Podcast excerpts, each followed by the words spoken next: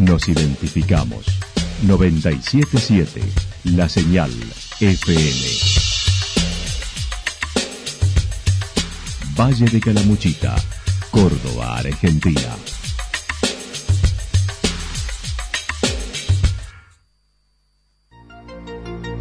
El más completo resumen de las noticias de la región, encontralos todos los días a las 12 y 30, a las 16 y a las 22 horas.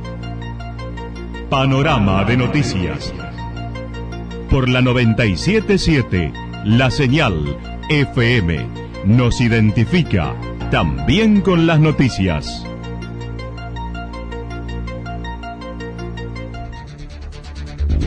Municipalidad de Villa del Lique.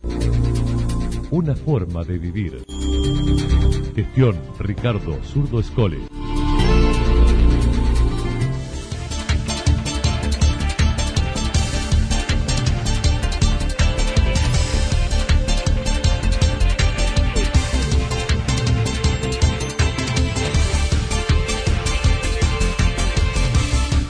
A esta hora hacemos un repaso por la información regional a través de los títulos por una jubilación digna desde bomberos de la provincia. Expo Carreras desde Villa General Belgrano para todos los jóvenes de la región.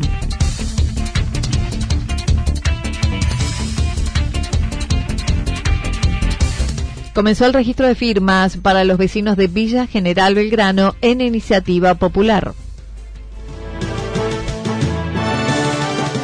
La actualidad en síntesis.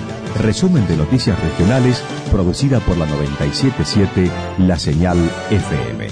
Nos identifica junto a la información.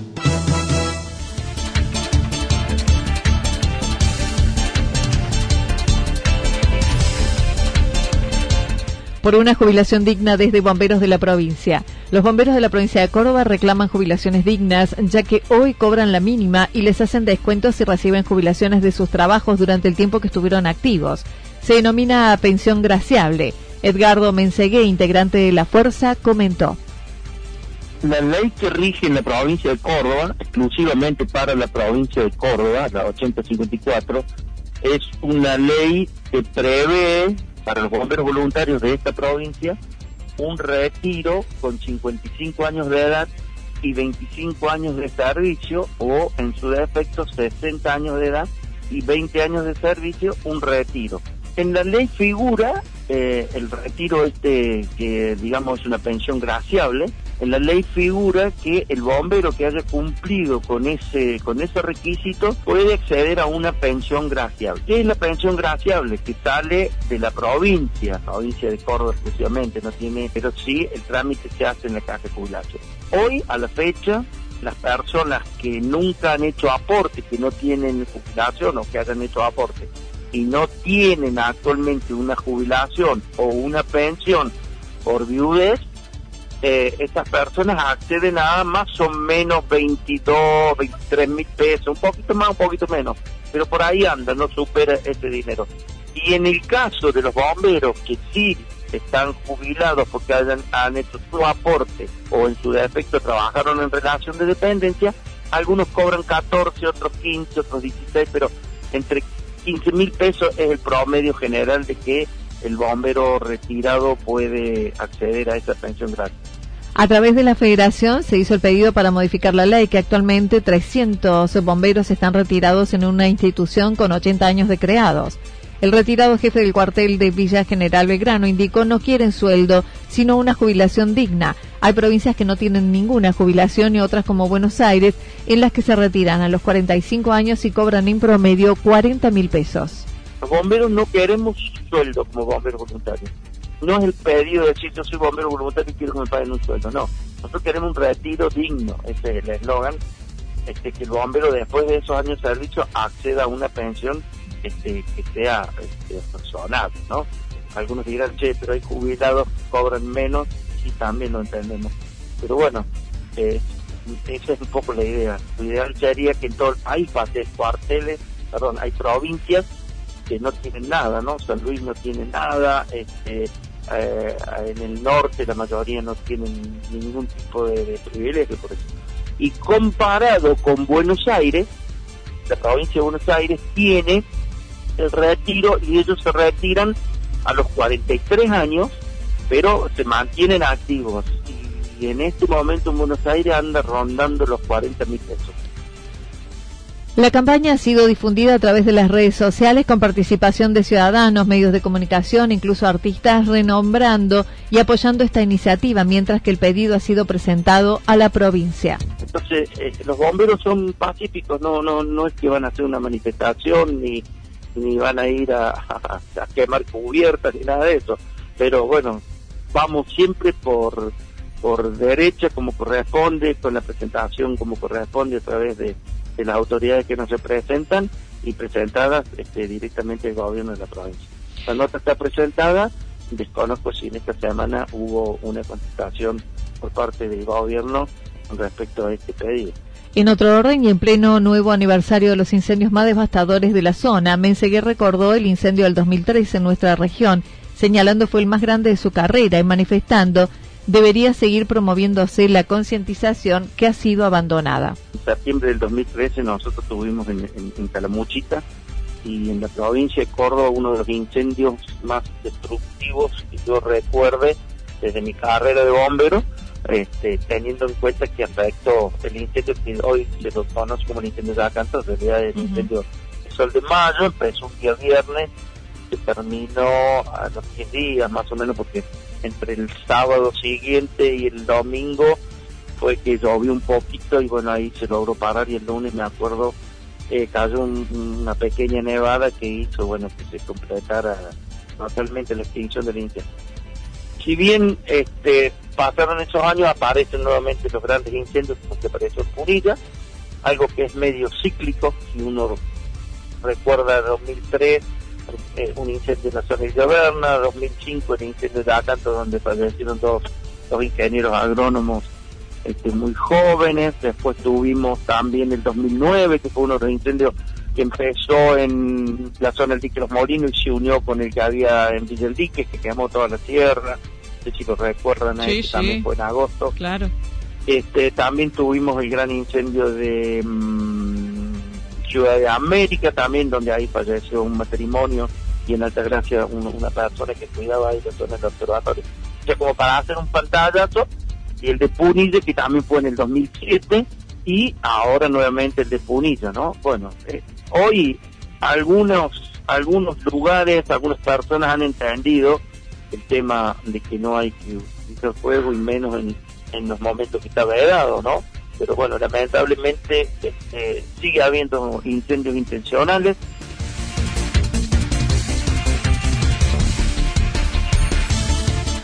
Expo Carreras desde Villa General Belgrano para todos los jóvenes de la región. Hoy comienza la cuarta edición de Expo Carreras Regional dedicada a los adolescentes de sexto y séptimo año de los colegios secundarios de Calamuchita. Este año desde la virtualidad, proyectando en tiempos de incertidumbre y contará con varias actividades, experiencia de egresados y mostrando la variedad de carreras en la región junto a tres talleres. La coordinadora del área de educación de la Municipalidad de Villa General Belgrano comentó. Este año de manera virtual eh, y bueno, justamente también le pusimos como un eh, subtítulo eh, adecuándola a este contexto actual que es proyectándonos en tiempos de incertidumbre.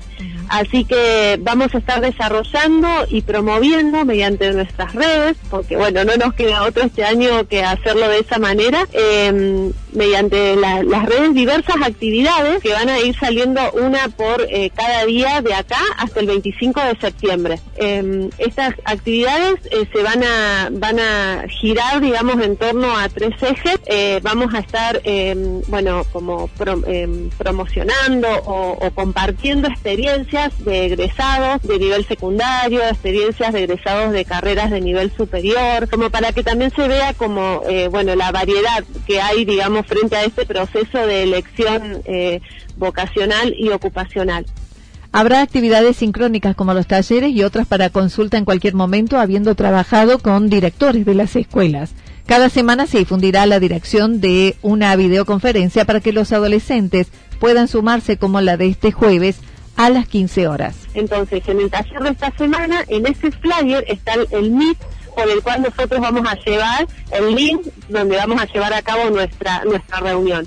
Y después por el Facebook de Educación BGD y el Instagram también Educación BGD se van a ir subiendo distintos, bueno, distintos videos, ¿no? A lo largo del día. Así que eso también está bueno que eh, se visite porque eso lo pueden acceder en cualquier momento, ¿no?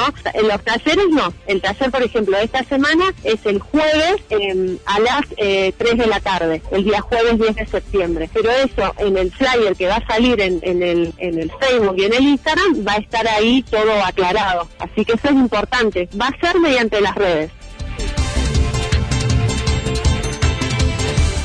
Comenzó el registro de firmas para los vecinos de Villa General Belgrano para la iniciativa popular. El viernes por la noche, el grupo de vecinos autoconvocados de Villa General Belgrano, conservando las sierras, recibieron la confirmación para llamar a una iniciativa popular que tiene un primer paso, reunir el 1,5% del padrón electoral de la localidad que apoye mediante la firma el proyecto que podría tratar el Consejo Liberante en caso de lograr el número. Analía Acervo manifestó el horario para que los vecinos se acerquen es de 8 a 13 horas en la municipalidad frente a la Plaza José Hernández.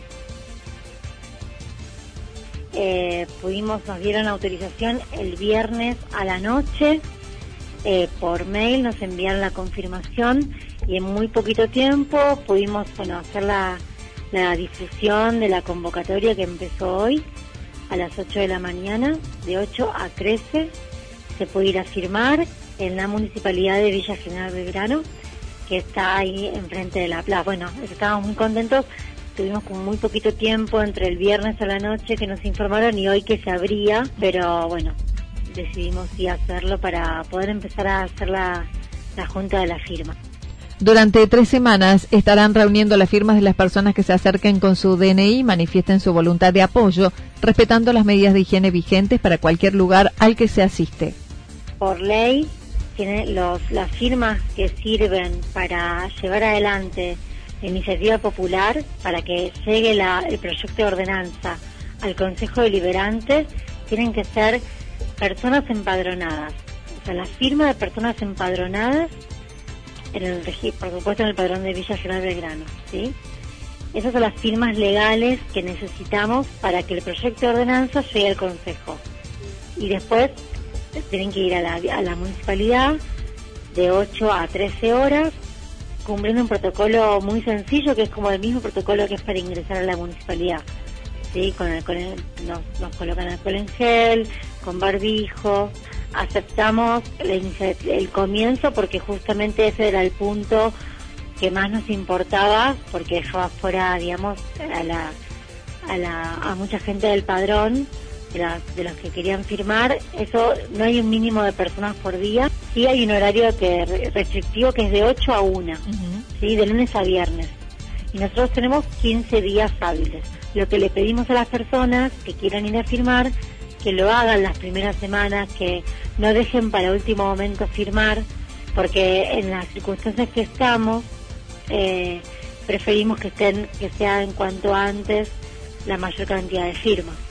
Una de las limitaciones iniciales era que no podrían ir más de 10 personas por día, lo que fue suspendido y no otorgaron límite a la participación diaria.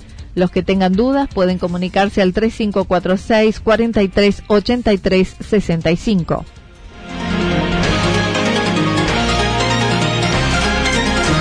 Toda la información regional actualizada día tras día.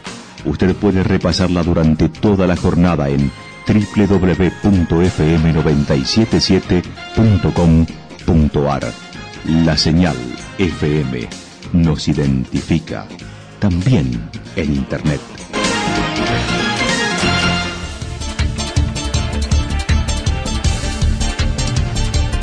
El pronóstico para lo que resta de la jornada indica parcialmente nublado, temperaturas máximas entre 18 y 20 grados, viento del sector noreste entre 13 y 22 kilómetros en la hora. Para mañana martes anticipan parcialmente nublado, luego mayormente nublado en la tarde, temperaturas máximas entre 18 y 20 grados, mínimas entre 3 y 5 grados. El viento estará soplando durante toda la jornada del sector norte y sobre la tarde entre 23 y 31 kilómetros en la hora. Datos proporcionados por el Servicio Meteorológico Nacional. Municipalidad de Villa del Lique. una forma de vivir. Gestión Ricardo Zurdo Escole.